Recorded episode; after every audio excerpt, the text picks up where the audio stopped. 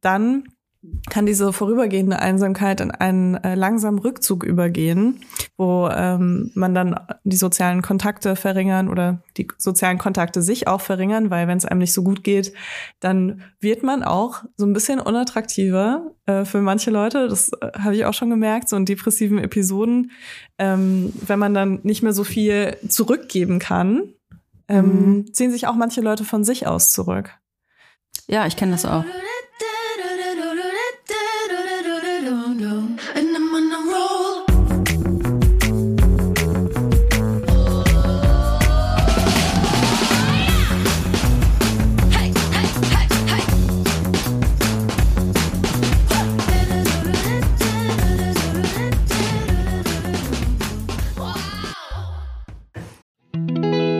Kommt Werbung. Kommen wir zu unserem heutigen Werbepartner und ach, den kennt ihr natürlich. Jetzt Obacht, jetzt kommt der Hunger. Es ist HelloFresh. Mm, oh mein Gott, HelloFresh. Was hat HelloFresh mir schon äh, für geile Gerichte auf den Tisch äh, beschert? Äh, ich find's richtig geil. Du kriegst so eine Kochbox nach Hause mit Rezepten, die du wahrscheinlich noch nie selbst gekocht hast, mhm. mit genau der richtigen Anzahl und Portion von Zutaten. Also da geht auch nichts weg danach und kannst wirklich so tun, als ob du so ein richtiges, äh, so, ja, als ob du so alles kannst in der Küche. Und das war für mich ein krasses Upgrade in meinem Leben. Ich hoffe für euch auch. Frag mich mal, seit ich auf dem Dorf lebe, habe ich das Gefühl, ist meine, äh, meine Küche sehr einseitig geworden. Deswegen HelloFresh ein Upgrade par excellence ist. Ich muss gar nicht mehr ins Restaurant gehen. Das Restaurant heißt jetzt Restaurant Toya, Hackelburg. Und dort koche ich zum Beispiel Miso-Butterspaghetti mit Portobello-Pilz. Boah, Portobello-Pilze. Ganz mm. ehrlich, man sieht die im Laden und die sehen einfach nicht geil aus, muss ich ehrlich sagen. Ne? Würde ich nie kaufen. Aber ich habe in einem Restaurant schon mal einen Portobello-Pilz gegessen. Der hat geschmeckt wie das geilste Steak, was ich hier gegessen oh. habe. Mm. Und ich habe mich immer gefragt, wie man das macht. Und das ist sowas, wofür ich HelloFresh einfach liebe, weil du findest es dann raus und das ist ja auch ein Wissen, was bleibt. Richtig, man lernt kochen, kann man wirklich so sagen. Und übrigens gibt's im April limitierte Taste of Asia Gerichte. Da gibt's eine kulinarische Reise durch Japan, Korea oder Malaysia. Und das finde ich einfach geil, denn ich wäre nie auf die Idee gekommen, sowas einfach selber zu kochen. Weil ich immer denken würde, das kann ich eh nicht, ist zu kompliziert, dauert zu lang. Aber mit HelloFresh kocht man in nur 30 Minuten Gerichte, mit, nicht nur mit frischen Zutaten, sondern auch mit Gewürzen, die man vielleicht im normalen Leben gar nicht kennengelernt hätte. Und wenn man richtig viel Lust auf Abwechslung hat, kann man sich jede Woche eine Auswahl zusammenstellen aus über 30 Rezepten. Oder ihr macht so wie ich und lasst euch einfach überraschen, was da so vorbeikommt. Es gibt äh, sehr viele verschiedene Ernährungsformen, die man dort auswählen kann. Und wenn ihr jetzt mal rein probieren wollt, reinschnabulieren wollt, dann haben wir auch einen Code für euch mit HF Vibers. Alles groß geschrieben. HF Vibers spart ihr in Deutschland bis zu 120 Euro, in Österreich bis zu 130 Euro und in der Schweiz bis zu 140 Franken. Den kostenlosen Versand für die erste Box, den gibt's auch noch oben drauf und der Code ist für neue, aber auch für ehemalige Kunden und Kundinnen gültig. Also, los geht's, schnabulieren, jetzt freischalten. Alle Infos und die Links zum Einlösen des Codes findet ihr natürlich in den Show Notes. Werbung Ende. Hallo und herzlich willkommen bei einer neuen Folge Weibers. Heute mit der wunderbar strahlenden Toja Diebel. Du hast so einen richtigen Heil Heiligenschein von der Lampe hinter dir. Und äh, meiner Wenigkeit Leila Lowfire. Und wir haben ja in der letzten Folge schon viel über Einsamkeit gesprochen und haben auch ordentlich Feedback dazu bekommen und wollten dieses Thema heute nochmal aufgreifen, weil wir irgendwie das Gefühl hatten, wir hatten noch nicht genug gesagt. Es gibt noch so viele Aspekte rund ums Thema Einsamkeit. Vielleicht äh, für alle, die die letzte Folge nicht gehört haben, hört sie euch auf jeden Fall an. Für alle, die sagen, nö, will ich aber nicht, äh, können wir gerne noch mal kurz zusammenfassen. Also was ist Einsamkeit? Es gibt einen großen Unterschied zwischen alleine sein und Einsamkeit. Eine Einsamkeit kann äh, frei, freiwillig sein, die kann aber auch erzwungen sein, die kann vorübergehend sein, kann endgültig sein. Man kann eine Einsamkeit genießen, man kann aber auch ähm, sehr eingeschränkt sein oder auch ähm, krank werden von Einsamkeit. Es hat physische, psychische äh, Auswirkungen, äh, diese Einsamkeit. Und es ist ein globales Problem. Das äh, ist, du kannst einsam sein, wenn du im Dschungel äh, neben Schlangen und kleinen Äffchen lebst Leila hebt schon die Augenbrauen, um Gottes Willen. Wer soll da zwischen Schlangen und kleinen Äffchen leben? Oder aber du lebst mittendrin in äh, großen äh, Metropolen, mitten in Hongkong. Auch da kannst du einsam sein. Ähm, genau. Und äh, wir haben schon ein bisschen beleuchtet, wie äh, und wie was es für Unterschiede gibt, auch kulturell gesehen. Vielleicht gibt es auch Unterschiede zwischen Geschlechtern. Da würde ich auch gerne äh, mal drauf eingehen. Und ähm, dann werden wir heute aber, würde ich mal sagen, ein bisschen bisschen emotionaler vielleicht. Wir haben viele, viele Zahlen, viele Statistiken äh, aufgearbeitet in der letzten Folge. Und jetzt gehen wir mal richtig rein in dieses Gefühl der Einsamkeit. Also Einsamkeit erfüllt ja auch so, eine, so einen evolutionären Zweck. Äh, mhm. Wir sind ja alles äh, sehr soziale Wesen und äh, wir sind häufig auf andere angewiesen, um zu überleben und oder um unseren Status zu halten. Und deswegen ähm, ist Einsamkeit tatsächlich so ein bisschen in unserer DNA verankert und hat auch was Gutes, sage ich mal. Oh Gott, das klingt mhm. so wie oh, When Life Gives You Lemons. Ähm, ähm, aber es ist halt schon so, ne? Also Einsamkeit erinnert uns auch daran, dass wir oft besser dran sind, wenn wir in der Gemeinschaft sind, ähm, mhm. in der Gemeinschaft leben und wir sind soziale Wesen. Wir brauchen das. Einsamkeit führt äh, schnell zu Isolation und von so einem Gefühl von unfreiwilligem Alleinesein. Deswegen wird Einsamkeit auch oft mit Alleinesein verbunden. Es ist aber nicht zwingendermaßen verbunden, so wie du es auch gerade schon gesagt hast. Und ähm, häufig sind Einsamkeit und Isolation ein Ergebnis von einem Schutzmechanismus, von äh, Abgrenzung von Mobbing zum Beispiel oder Gewalterfahrung oder äh, ökonomischen Differenzen, also Geldproblemen und ähm, dass man dann eben so sich zurückzieht und dadurch eben auch einsam wird. Ähm, wir haben es in der letzten Folge schon mal ganz kurz angeschnitten, aber die äh, Pandemie, die Corona-Pandemie, die ähm, monatelange Isolation hat auf jeden Fall auch zu mehr Einsamkeit bei den Leuten geführt. Und man geht davon aus, dass es so ein bisschen daran liegt, dass die soziale Ader in der Zeit verkümmert ist. Also mhm. Also viele hatten ja auch so äh, irgendwie sind, waren mit ihrer Familie zu Hause oder mit ihrem Partner und haben auch die Corona-Pandemie ganz anders erlebt als Leute, die komplett alleine zu Hause waren, was ja absolut verständlich ist. Also während wir irgendwie teilweise darüber gejammert haben, dass wir Tag äh, 35 mit Kindern äh, verbracht haben, gab es eben Leute, die einfach nur sich gewünscht haben, mal wieder umarmt zu werden oder äh, überhaupt mit jemandem ein Gespräch unter vier Augen zu führen. Aber oh, diese ähm, Corona-Spaziergänge gab es doch dann auch. Oh ja. Sich mhm. draußen mit Abs ein Meter Abstand nebeneinander hergelaufen ist, um überhaupt irgendwie mal neben einem Menschen zu sein. Voll. Äh, Social Media äh, ist oft was, was so ein bisschen als Trostpflaster äh, genutzt wird, weil man irgendwie so manchmal das Gefühl hat, man kann diese Einsamkeit vielleicht so schnell damit beheben, aber oft geht es natürlich auch an den Bedürfnissen vorbei, die man so wirklich hat. Soll ich dir mal was sagen, was Social Media für mich ein bisschen ist im Zusammenhang mhm. mit ähm, Einsamkeit? Ist ein bisschen wie Pornos gucken.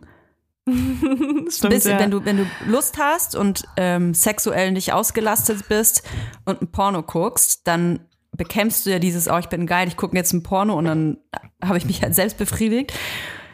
Aber es ist ja was anderes, wenn du wirklich intim mit jemandem wirst, für die meisten zumindest ist es, glaube ich, was anderes. Ähm, und das ist, glaube ich, ähnlich, so ein bisschen wie so Fast, Fast Food essen. Ich habe mega Hunger und stopf mir einfach schnell einen Burger irgendwie rein von au aus der Autobahn. Und ich finde Social Media nicht immer. Und es, äh, wie gesagt, man kann nicht immer, das ist nicht immer die Universalantwort oder meine Universalmeinung, aber ich finde, Social Media bekämpft oft nur oberflächlich so ein Symptom. Ja, absolut. Ich habe das leider auch ganz oft. Also ähm, ich bin, äh, für mich sind oft so die Abendstunden, also phasenweise immer sind die Abendstunden so richtig schlimm.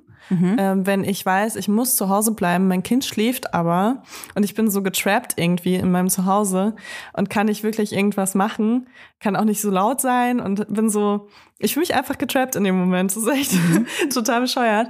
Und ähm, merke dann auch, dass ich so, wenn ich nicht darauf achte, so voll die ekligen Mechanismen habe, wo ich dann einfach wirklich eine Stunde rumscrolle. Ähm, und das ist oft meine, meine einzige Zeit am Tag, die nicht verplant ist. Ähm, mhm. Wo ich mir so denke, so, okay, das wäre jetzt eine Zeit, jetzt könnte ich was für mich machen. Aber irgendwie, ne, manchmal ist man wie so eingefroren auch. Mhm. Und äh, deswegen hatte ich ja auch, äh, ich mache ja diesen Monat gerade meine, meine eigene Challenge, dass ich jeden Abend ein Bild male. Finde ich total ich geil. Ey, ich habe gemerkt, wie krass gut mir das tut. Ja, und wie ich ganz viel toll. weniger ich abends am Handy bin. Und ich muss sagen, jetzt heute ist Tag 11. Ich habe gestern einfach nur was gekritzelt, ganz schnell, bevor ich los bin, weil ich auch was zu tun hatte.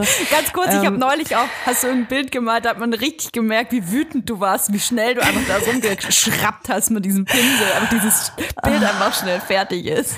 Aber es- Ja, ich finde also- das Hammer. Es ist ja nochmal was anderes auch. Das hat jetzt auch nichts mit Einsamkeit zu tun oder so. Aber ähm, ich habe irgendwie so einen krassen Kreativitätsschub gehabt, so Ende letzten Jahres.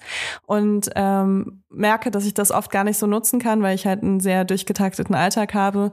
Und hatte mir deswegen für Januar das so vorgenommen, jeden Abend ein Bild zu malen. Und das Geile war halt irgendwie so die ersten sieben Tage, hatte ich wirklich jeden Tag so ein, oh, wann kann ich endlich wieder malen? Und ich habe dann oft auch, nachdem ich mein Pflichtbild gemalt habe, habe ich noch zwei andere Bilder gemalt, weißt du? Also weil ich so viel kreative Energie mehr hatte. Und dann kam so Tag acht und ich war schon so, oh, heute Abend malen. Und es hat auch so ein bisschen damit zu tun, dass ich halt bei Muniac gerade super kreativ bin und ganz viel so Videos konzipiere und drehe und so weiter, dass ich dann abends gar nichts mehr übrig habe für meine Kreativität dann zu Hause. Mhm. Aber ich muss auch, ich muss mir auch überlegen, wie ich das jetzt die, den restlichen, die restlichen 20 Tage machen will, weil ich gerade absolut, also jetzt habe ich wirklich gar keinen Bock mehr gerade. Also ich bin nur noch am so Hate Painting. Was ich ja Aber ganz ja. interessant finde, äh, Einsamkeit auf Social Media gemünzt.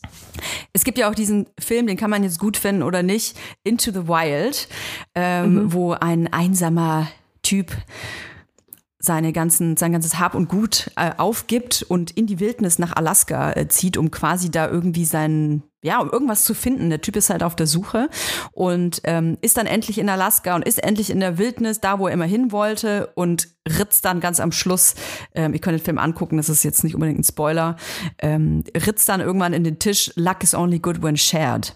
Und dieser Satz, ich meine, der Film ist ein bisschen pathetisch und so, aber ich habe den halt damals geguckt, da war ich vielleicht 16 oder so. Ich war kurz davor, mir das auch irgendwie äh, direkt auf den Bauch zu tätowieren, wie man halt damals äh, so war mit 16.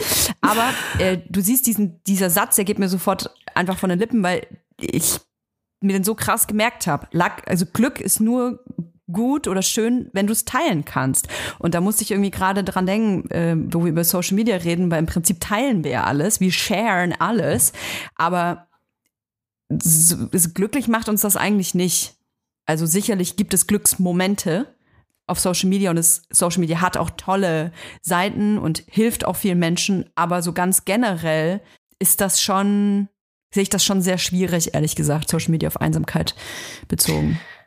Absolut. Ähm, ich finde auch, ich weiß nicht, ob du das kennst, aber wenn du so essen gehst in einem Restaurant und dann ist das Essen übertrieben gut. Also so, dass du einfach, also deine Synapsen explodieren halt einfach vor Glück.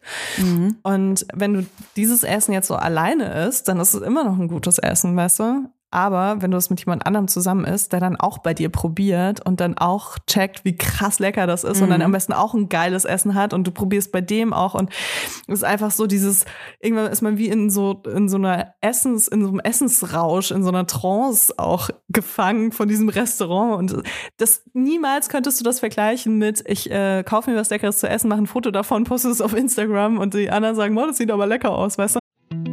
Jetzt kommt Werbung.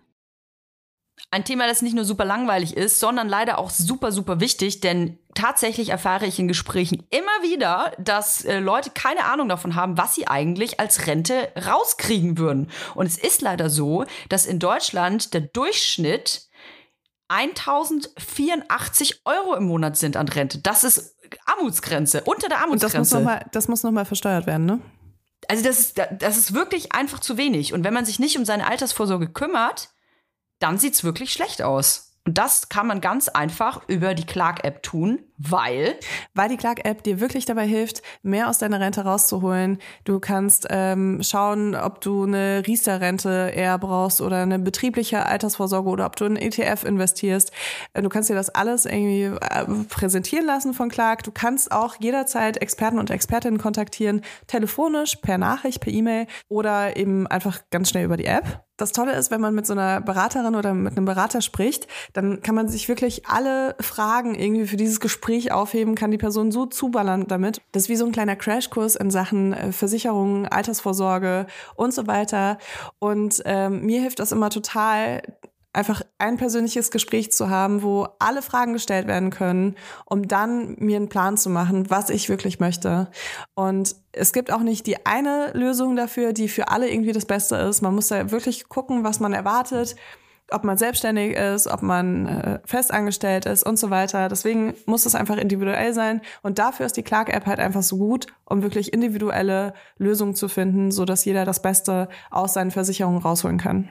Und was ich toll finde, ist, dass man nicht das Gefühl haben muss, irgendwie äh, über den Tisch gezogen zu werden, weil einem unbedingt was angedreht werden soll. Denn Clark agiert hier als Makler.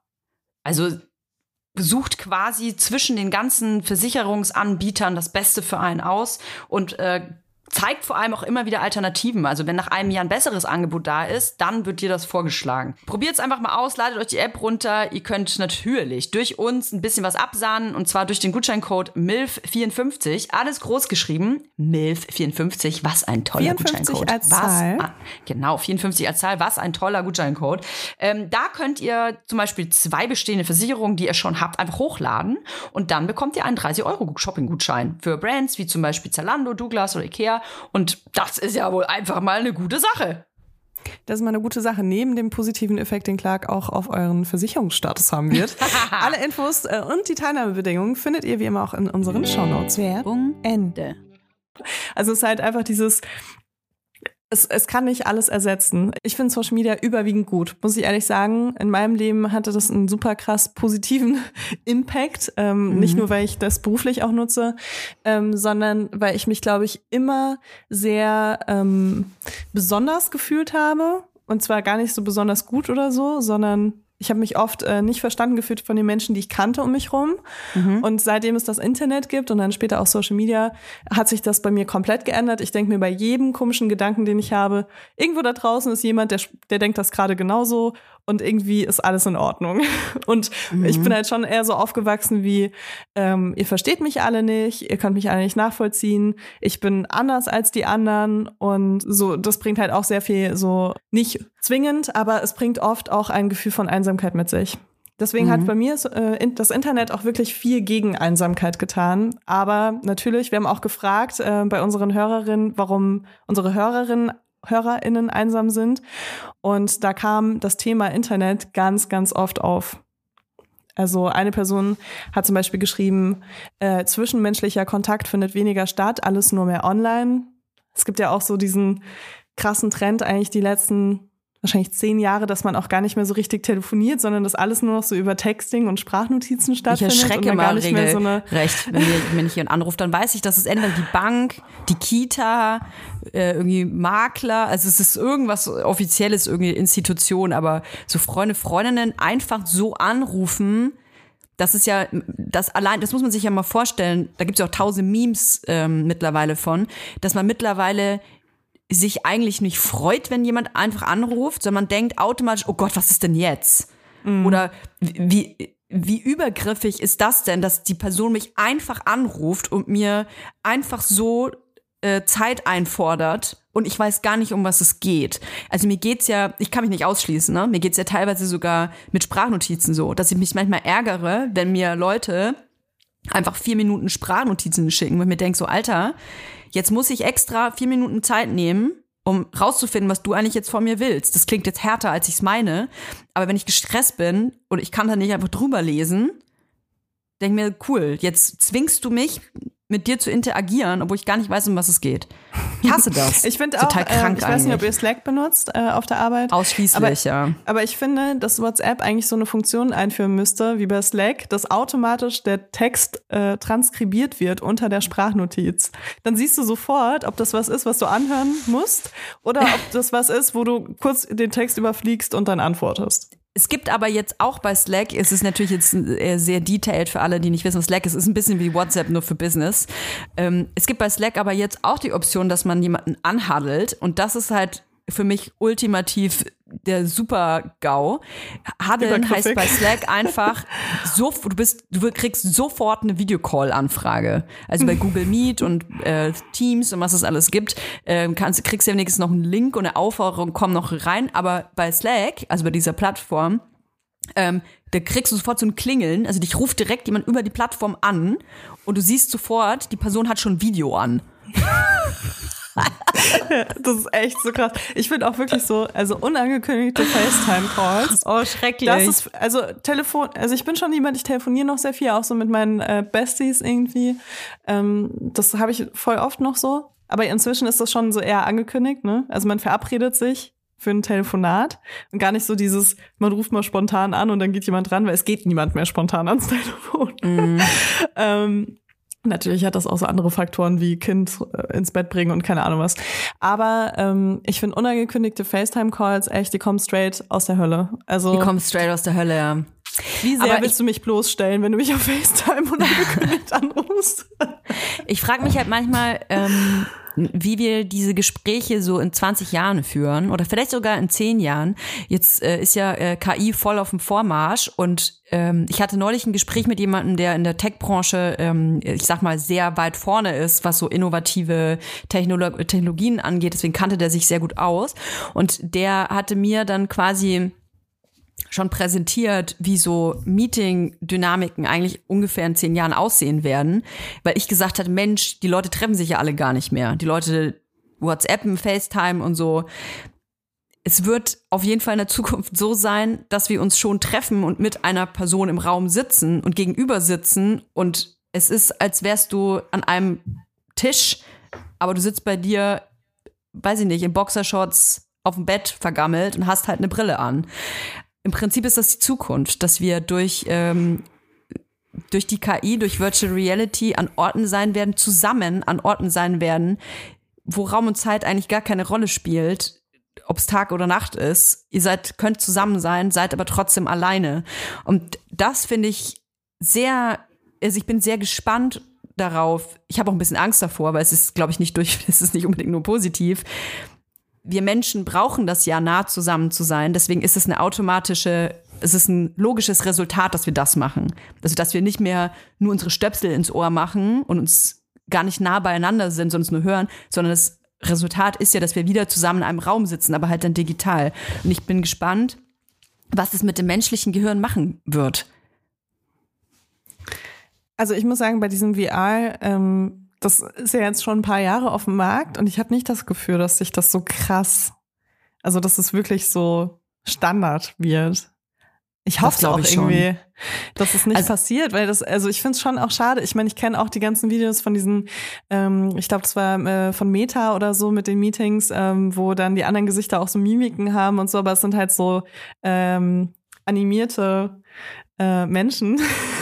ich ich genau. finde das irgendwie weird. Noch. Also ich finde genau. das weird. Und Noch ich, ist es animiert. Glaube, Aber du sitzt vor der Person dann. So wie wir jetzt ja. gerade miteinander FaceTime, ja. wirst du nur nicht in meinem Kastentelefon drin sein, sondern wir werden den Podcast vielleicht dann in einem Raum zusammen aufnehmen, obwohl wir gar nicht in einem Raum sind.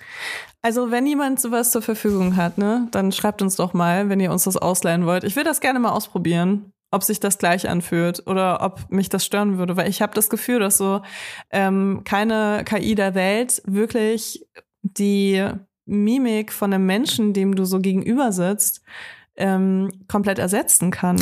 Ähm, die, das ist ja gar nicht das, äh, was passieren wird, sondern du selber wirst ja in der Zukunft quasi gescannt werden von dem Apparat, sag ich mal, den du da halt benutzt es geht nur darum, dass die Rechenleistung noch nicht so stark ist. Also, dass quasi die KI nicht berechnen kann, was passiert, wenn du deinen Kopf zur Seite drehst oder nach unten guckst oder okay. sprichst oder so. Aber das ist alles nur Rechenleistung. Das wird alles, okay. das wird alles passieren. Aber da müssen wir uns vielleicht in zehn Jahren nochmal drüber unterhalten. Und dann würde ich gerne ähm, wissen, was das mit Einsamkeit macht. Ob das förderlich ist, dass wir zusammen sein können mit Leuten oder aber ob es vielleicht total kontraproduktiv ist, weil das menschliche Gehirn das gar nicht verarbeiten kann. Man hat ja auch ähm, neben diesen sozialen Bedürfnissen, sich mit jemandem auszutauschen oder mit jemandem so auch eine Verbindung zu haben, hat man ja trotzdem auch körperliche Bedürfnisse, mhm. ähm, Nähe zu haben, die ist total unterschiedlich ausgeprägt bei allen möglichen Menschen.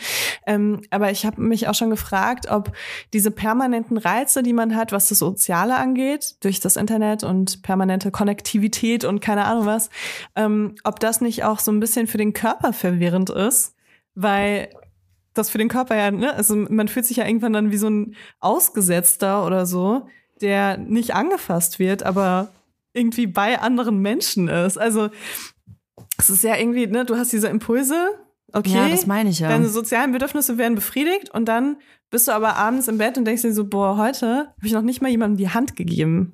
Mhm. Also irgendwie absurd, das muss ja was mit uns machen. Gott wollte das nicht. Gott wollte das nicht. Welcher Gott ist die Frage.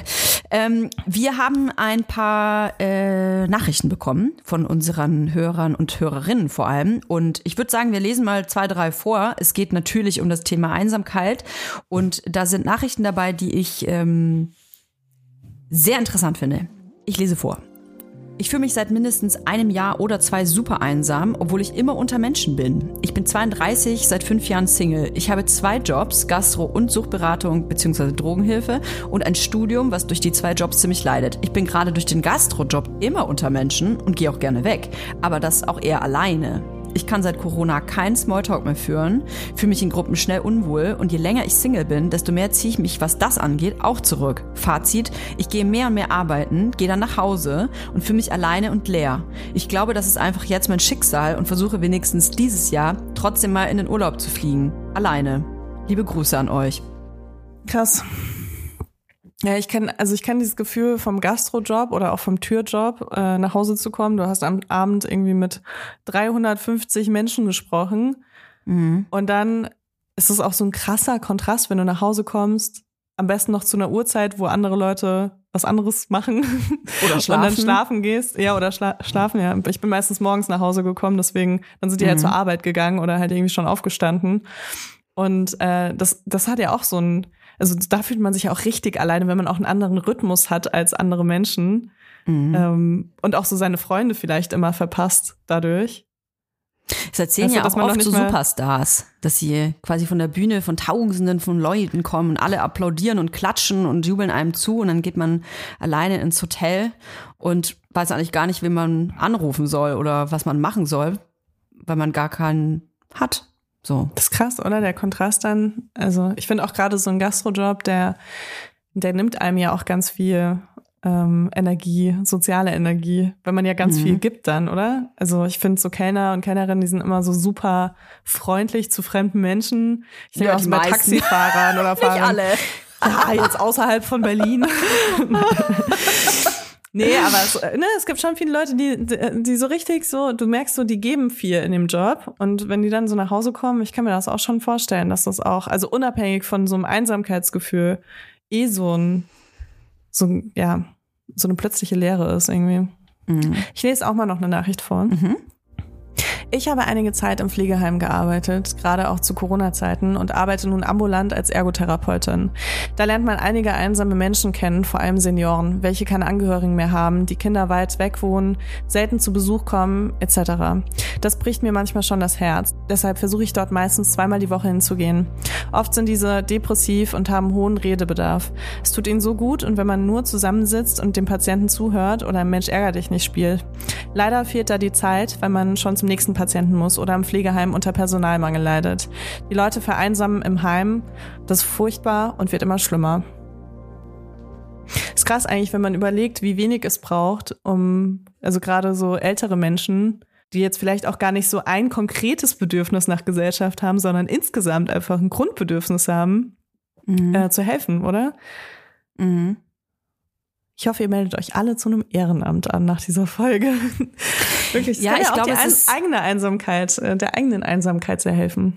Ich glaube, es, äh, diese, diese Folgen, die wir jetzt hier machen, die, die sollen ja nicht, also wir bekämpfen ja sowieso keine Einsamkeit und ich weiß auch nicht, ob man jetzt diese Folge hört und dann sagt, ach so, ach so geht das nochmal. Ja, dann weiß ich ja jetzt, wie ich nicht mehr einsam bin. Sondern ich glaube, alleine darüber zu sprechen, dass das ein wirklich globales Ding ist, dass alle Menschen theoretisch äh, oder die viele, viele Menschen eine, ein Risiko haben zu vereinsamen, dass das was ist, was das ganze Thema so ein bisschen ähm, aus der Tabuzone holt. Das ist nichts, wofür man sich schämen muss oder ähm, wo man sich dafür schlecht fühlen muss. Das kann einfach, dich kann das einfach betreffen und ähm, es gibt gewisse Hebel, die man auf jeden Fall tätigen kann, glaube ich, um was dagegen zu tun. Und ähm, die, die kann man einfordern, finde ich. Und gerade, ich habe ja äh, ein Zitat gelesen von, dass unsere Redakteurin hier mit reingepackt hat, weil es, wir, wir haben ja schon über dieses Programm geredet, dass es vom Staat jetzt eine Initiative gibt, gegen die Einsamkeit vorzugehen und so. Und ähm, das heißt, eine Bundesregierung kann keine Einsamkeit abschaffen. Das sagt Familienministerin Lisa Paus. Es sei aber wichtig, das Thema aus der Tabuzone zu holen. Das Vorhaben sei begrüßungswert, sagt auch eine Psychologin, aber das Problem kann nicht nur politisch gelöst werden. Also es kann eigentlich nur gelöst werden ähm, von uns als Gesellschaft, glaube ich. Und ähm, ja, weiß nicht, inwiefern wir da jetzt unseren Teil dazu beitragen, aber ich glaube, indem man darüber redet oder eine Sensibilisierung dafür ähm, bekommt, ich glaube, dass es für, selbst für einen, wenn man selber nicht einsam ist, unangenehm ist, an jemanden zu denken, der potenziell einsam ist. Ich glaube, alleine das Absolut, ist schon unangenehm. Ja. Alleine, wenn ich an Personen denke, aus meiner Familie zum Beispiel oder aus ähm, einem engeren Kreis, sage ich mal, wo ich weiß, ah, da ist eine Gefahr da. Ich könnte doch eigentlich was dagegen tun. Oder beziehungsweise ich könnte mich doch darum kümmern. Ich glaube aber, dass die aktuelle Entwicklung gerade schon Menschen sehr egoistisch werden lässt. Es ist einfach so ähm, passiert halt einfach auch gerade viel auf der Welt. Und da tut es mir dann irgendwie doppelt leid, dass gewisse Menschen dann äh, nochmal doppelt an den Rand gedrückt werden oder so ein bisschen ins Abseits gebracht werden, weil man sich denkt, ja gut, soll ich mich darum jetzt auch noch kümmern? Und mhm. das ist so ein bisschen schade. Ich finde auch, dass es so eine Art so kollektive Mitschuld gibt, wenn Leute einsam sind, weil irgendwie habe ich schon das Gefühl, dass wir als Gesellschaft die Verantwortung haben dafür, dass das nicht passiert, zumindest nicht was diese langfristige Einsamkeit angeht. Mhm. Und also wenn ich diese Geschichten lese und so, dann fühle ich mich schon auch mitverantwortlich und frage mich natürlich auch, äh, wie man das so insgesamt lösen könnte. Äh, Julia, unsere Redakteurin, hat das ja in der letzten Folge in ihrem O-Ton auch angesprochen. Man hat das nicht mehr so, dass man irgendwie sonntags in die Kirche geht und so eine Kirchengemeinschaft hat, die einen so auffängt, auch wenn irgendwie Probleme vielleicht kommen. Ähm, Im besten Fall, ne? Ich glaube auch, dass Kirchengemeinschaften auch einen ausgrenzen können, ähm, aber eben auch das Gegenteil bewirken können. Und ähm, viele Leute gehen nicht mehr in die Kirche oder sind auch nicht mehr gläubig oder waren nie gläubig und dann äh, fehlt das natürlich schon so ein bisschen. Ne? Also es gibt ja auch so Apps und sowas. Es gibt, glaube ich, nebenan.de, wo du dich irgendwie so äh, nach Leuten umschauen kannst in deiner Gegend, von denen du irgendwas äh, brauchen könntest, egal ob das jetzt vielleicht was Soziales ist oder irgendwie Hilfe bei irgendwas. Und ähm, ja, vielleicht müssen wir auch uns, ähm, vielleicht müssen wir das einfach wieder neu denken. Vielleicht müssen wir Gemeinschaft auch wieder neu denken. Ähm, das ist jetzt bestimmt auch nochmal was anderes. Es gibt bestimmt auch Leute, die eher ländlicher wohnen, die vielleicht schon immer da gewohnt haben und da einfach ein krasses soziales Netzwerk haben und sich da sehr gut aufgehoben fühlen. Aber ich kann mir auch vorstellen, dass jemand wie du, der jetzt irgendwie sehr spät aufs Land gezogen ist, nicht so viel Anschluss hat, ähm, wie jemand, der da seit drei Generationen schon gelebt hat mhm. und nicht dieses gleiche Netz hat, auch das gleiche Netzwerk. Also ich, habe jetzt den direkten Vergleich. Ich muss sagen, also das ist nur mein subjektives Gefühl. Gefühle sind immer subjektiv. Ich glaube, dass es in einem ländlichen Bereich, zumindest in einer, in einer äh, Kommune, in der ich lebe, ist es einfacher Anschluss zu finden als in einer Großstadt, weil die Leute, du siehst hier Leute ständig immer wieder. Und egal, ob das beim Bäcker ist oder ähm, in der Kita oder beim Sportverein oder so, du siehst halt immer die gleichen Leute irgendwie und irgendwann kommst du halt mit irgendjemandem immer ins Gespräch. Und die Bereitschaft, hier mit jemandem ins Gespräch zu kommen, ist eine ganz andere, als ich das aus Berlin gewohnt bin oder aus Nürnberg oder aus München oder so. Die Anonymität in der Großstadt ist eine ganz andere als hier. Die Leute wollen hier nicht anonym sein. Die Leute wollen hier gerne wissen, wer hier lebt. Und ähm, ich wohne in einer sehr offenen äh, Kommune, muss ich sagen. Hier gibt es Menschen von überall auch her. Die Leute sind aber daran interessiert, wo die Leute herkommen, wer sie sind, wo die wohnen, ähm, was sie gerne machen. Ähm, und das habe ich in Berlin überhaupt nicht erlebt. Das war sehr anonym alles. Und ich, ich muss ganz ehrlich sagen, ich habe natürlich immer so Phasen auch, wo ich trauriger bin, nicht mehr in der Großstadt zu wohnen. Dann gibt es Phasen, in der ich mich hier, zum Beispiel jetzt befinde, ich liebe das hier gerade. Ich bin total glücklich, gerade hier auf dem Dorf zu leben, weil. Mit deinen einglasigen Fenstern. Mit meinen einglasigen Frostfenstern, weil ich mich hier irgendwie ein bisschen aufgehoben fühle, muss ich dir ganz ehrlich sagen. Weil ich hier, obwohl ich jetzt hier nicht jeden Tag mit jemandem zum Kaffee gehe, ich kenne hier aber Leute, mit denen ich mich auch schon getroffen habe und so. Und das wäre mir in Berlin nicht passiert. Das kann ich schon ganz eindeutig sagen.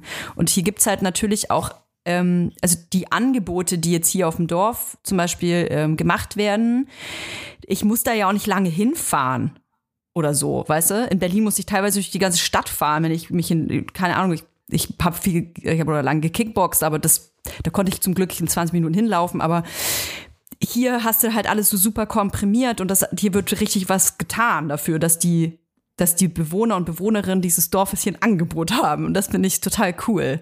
Mhm. Es ist aber auch teilweise so, dass diese Angebote da sind, man aber nicht von denen weiß.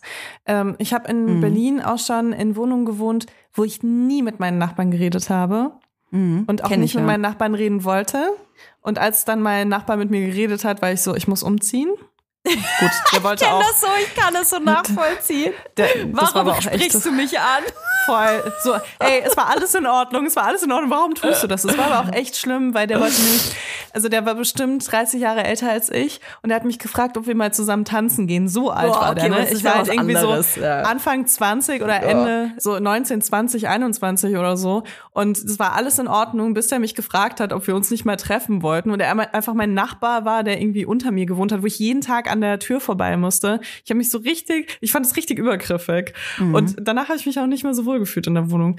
Ähm, dann äh, hatte ich eine andere Wohnung, wo ich so im Haus gar nicht ähm, irgendwie mich so mit den Leuten angefreundet habe.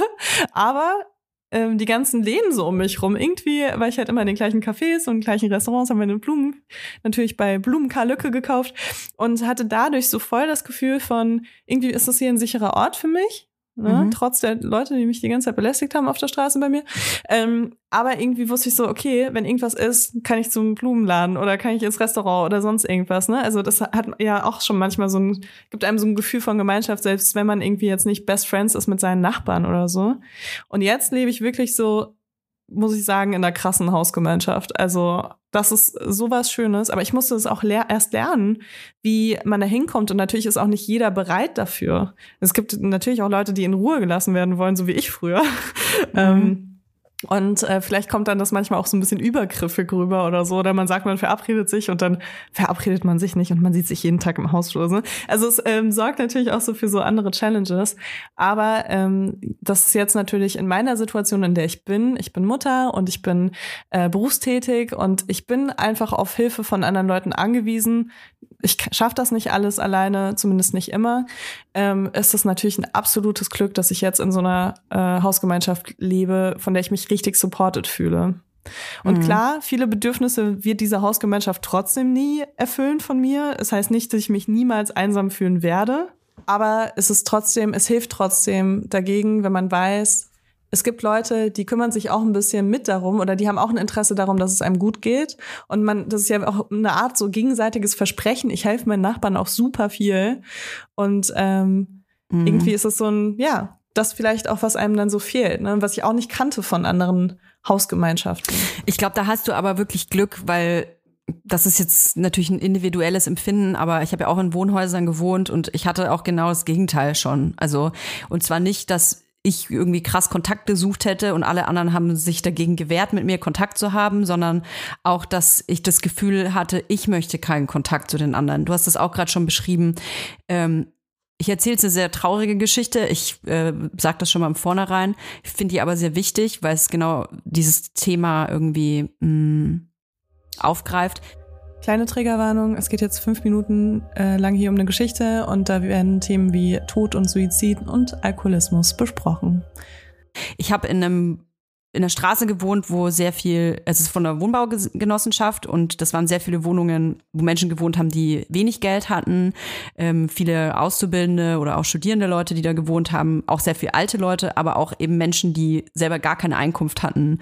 Ähm, und es waren halt vor allem so Einzimmerwohnungen, manchmal Zweizimmerwohnungen. Ich hatte so 50 Quadratmeter oder so. Auf jeden Fall ist neben mir äh, ein junger Mann eingezogen und der war so alt wie ich ungefähr und ich weiß nicht, ob du das kennst, aber manchmal merkt man schon, wenn jemand einfach nur Hallo sagt, dass irgendwas nicht stimmt. So. Und das hatte ich bei dem auch sofort das Gefühl, da stimmt irgendwas nicht.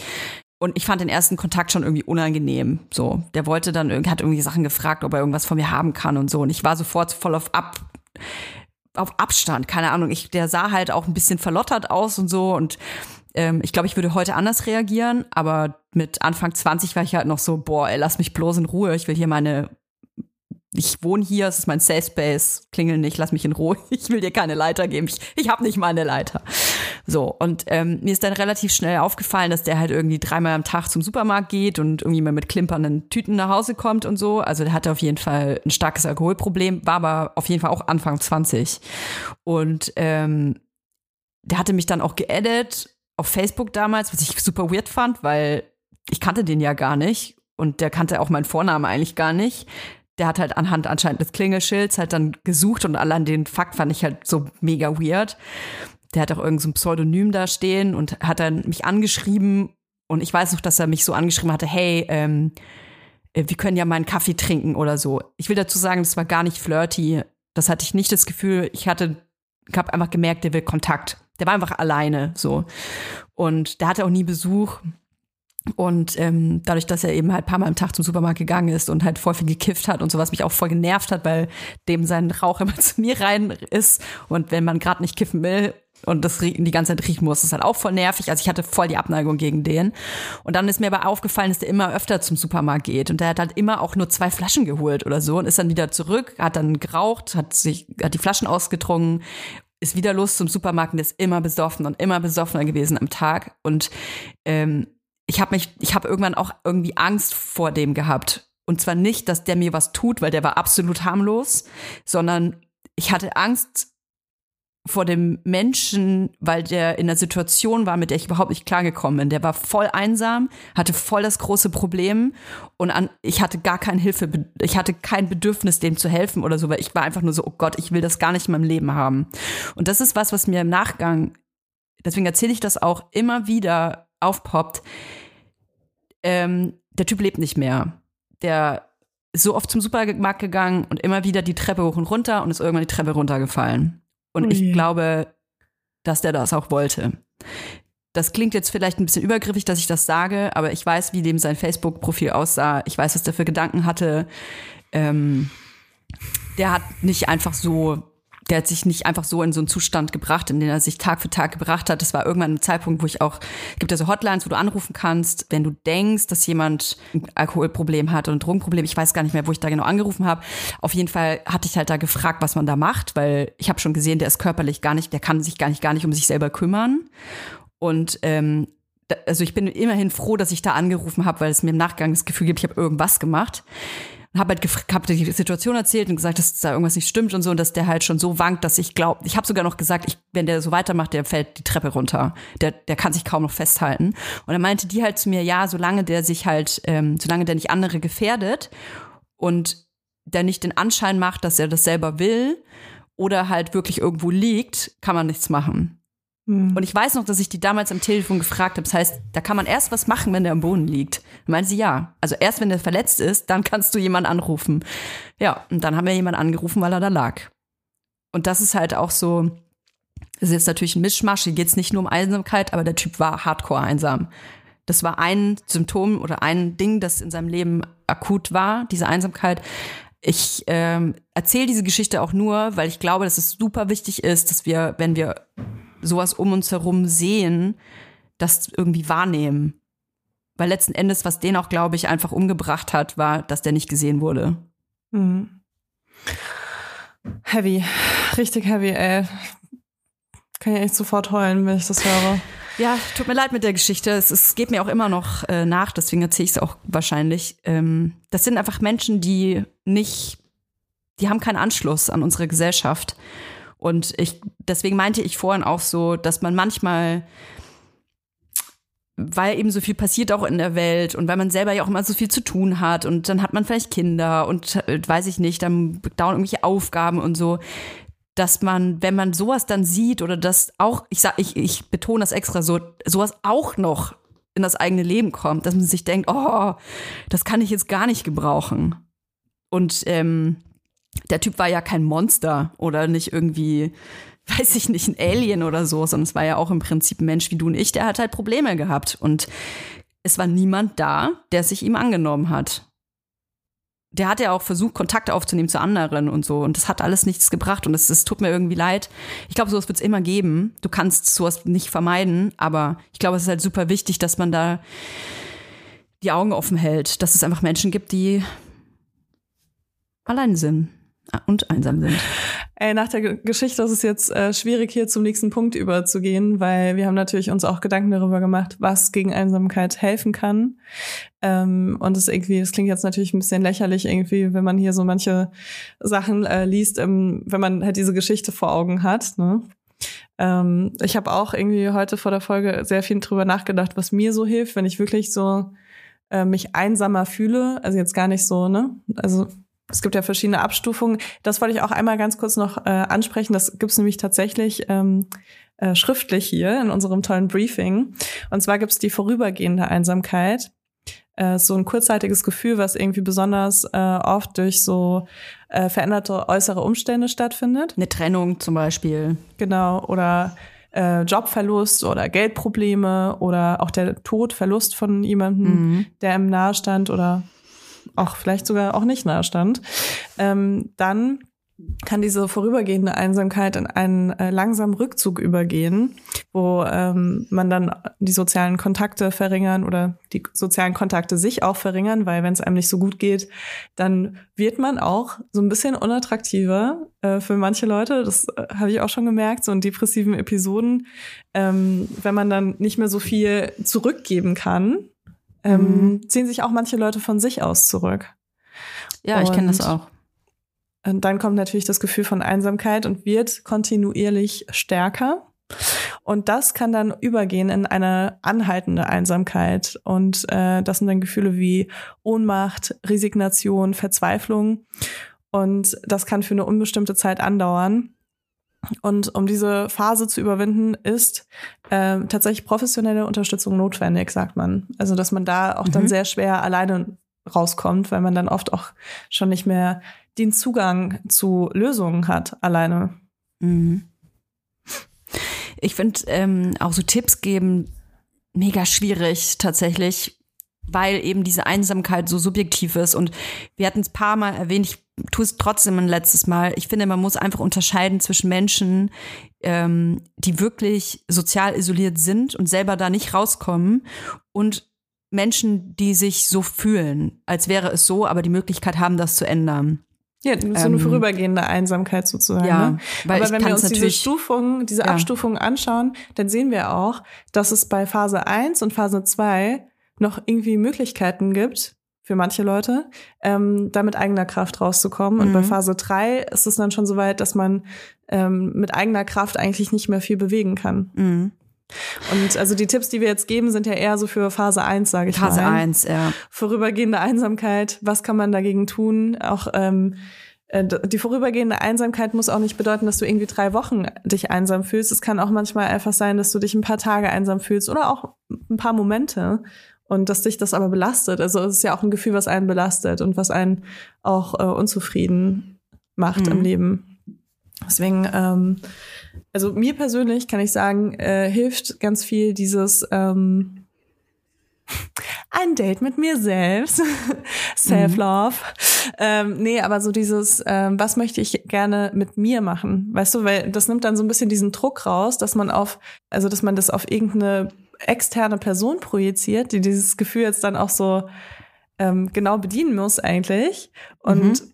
Was dann aber auch irgendwie so zu Enttäuschungen führen kann, weil wenn man das nicht klar kommuniziert oder so, ne? Weil du rufst ja selten deine Freunde an und bist so, hey, ich bin jetzt einsam.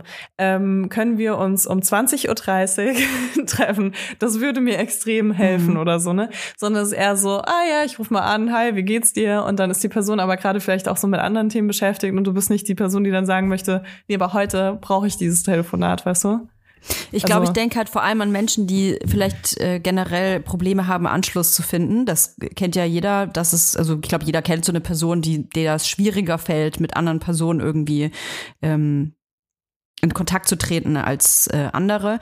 Und ich glaube, wir haben vorhin über so Vereine oder Hobbys gesprochen. Ich glaube, so plump das ist, dass das wirklich was sein kann, wo man zumindest seicht versuchen kann, irgendwie Teil einer Gruppe zu werden. Weil letzten Endes ist, glaube ich, das einfach auch Teil dieses Bedürfnisses, ähm, dieses Grundbedürfnisses, Bindung, dass man in irgendeiner Form Anschluss bekommt. Sei es eine Töpfergruppe oder ein Sportverein oder ein Yogakurs, ein Teil von irgendwas zu sein, kann, glaube ich, schon auch vielleicht erstmal nur ein kleines gutes Gefühl ähm, äh, hervorheben, weil ich glaube, dass es vielen Menschen hier alleine schon schwerfällt, eine Freundschaft ähm, zu erzeugen. Das ist ja auch komplex, ganz ehrlich, je älter man wird, äh, eine neue Freundin, einen neuen Freund zu finden, das ist ja auch super anstrengend und da muss man sich treffen und bla.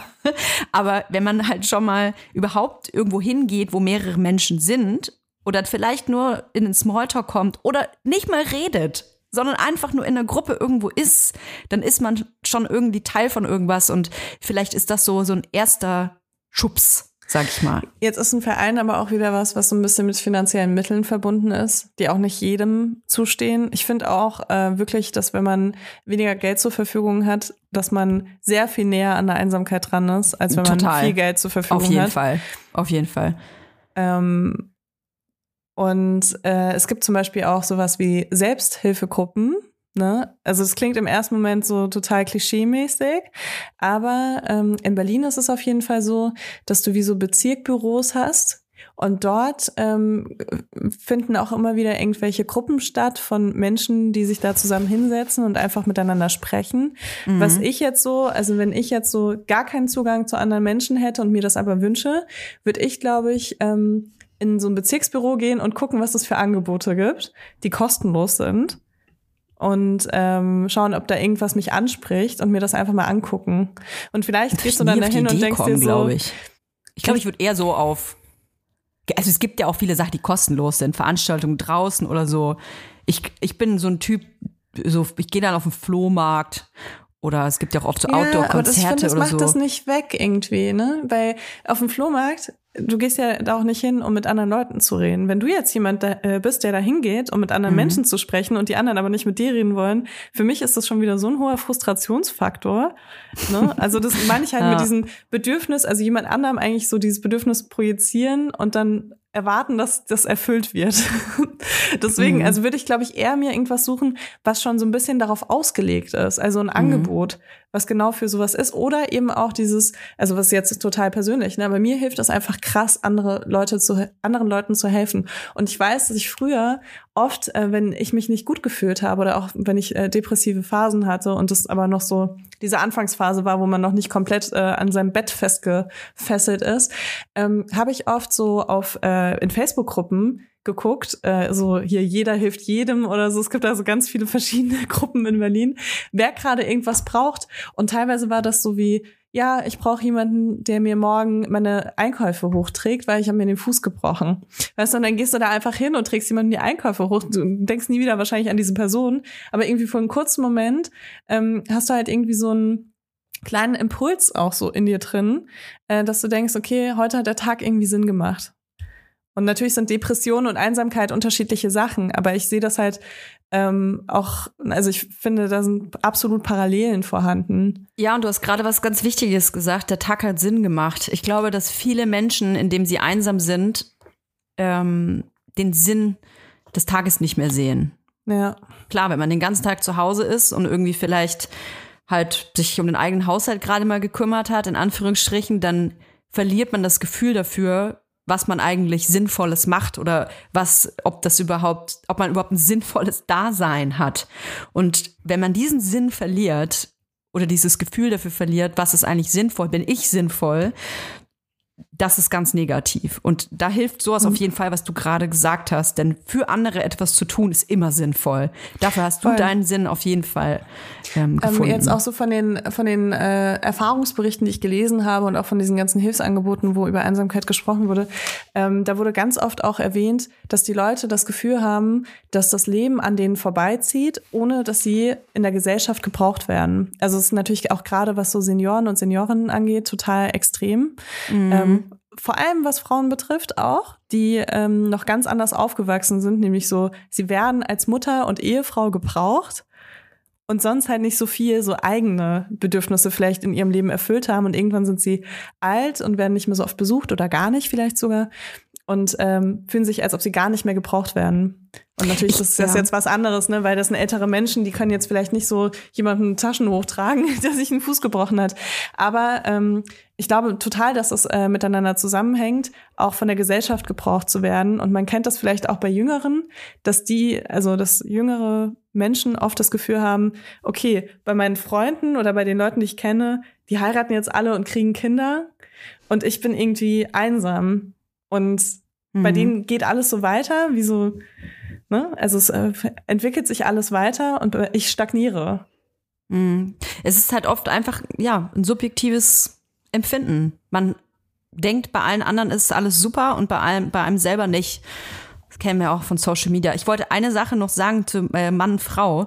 Ähm, Frauen haben es oft einfacher einzugestehen, dass sie einsamer sind. Also Frauen fällt das einfacher, das zu sagen. Ähm, und es gibt ein Bewusstsein, dass das, dieses Eingeständnis, sich einsam zu fühlen, vor allem für Männer sehr stigmatisierend ähm, sein kann. Und Studien haben belegt, dass wenn dieses Wort Einsamkeit quasi in diesen Fragen, wo es um Einsamkeit geht, nicht verwendet wird, dann geben Männer genauso häufig an, einsam zu sein wie Frauen. Also nur wenn dieses Wort Einsamkeit nicht benannt wird, weil Männer dann viel größeres Problem haben, das einzugestehen, dass sie einsam sind. Wow. Eigentlich auch ein Thema für manche Männer. Ähm, super krass. Ich finde wirklich das Thema so hardcore komplex. Mhm. Zwei Folgen haben wir gemacht darüber. Unsere Redakteurin hat uns noch geschrieben, dass ihr das total geholfen hat, in die, viel in die Natur zu gehen.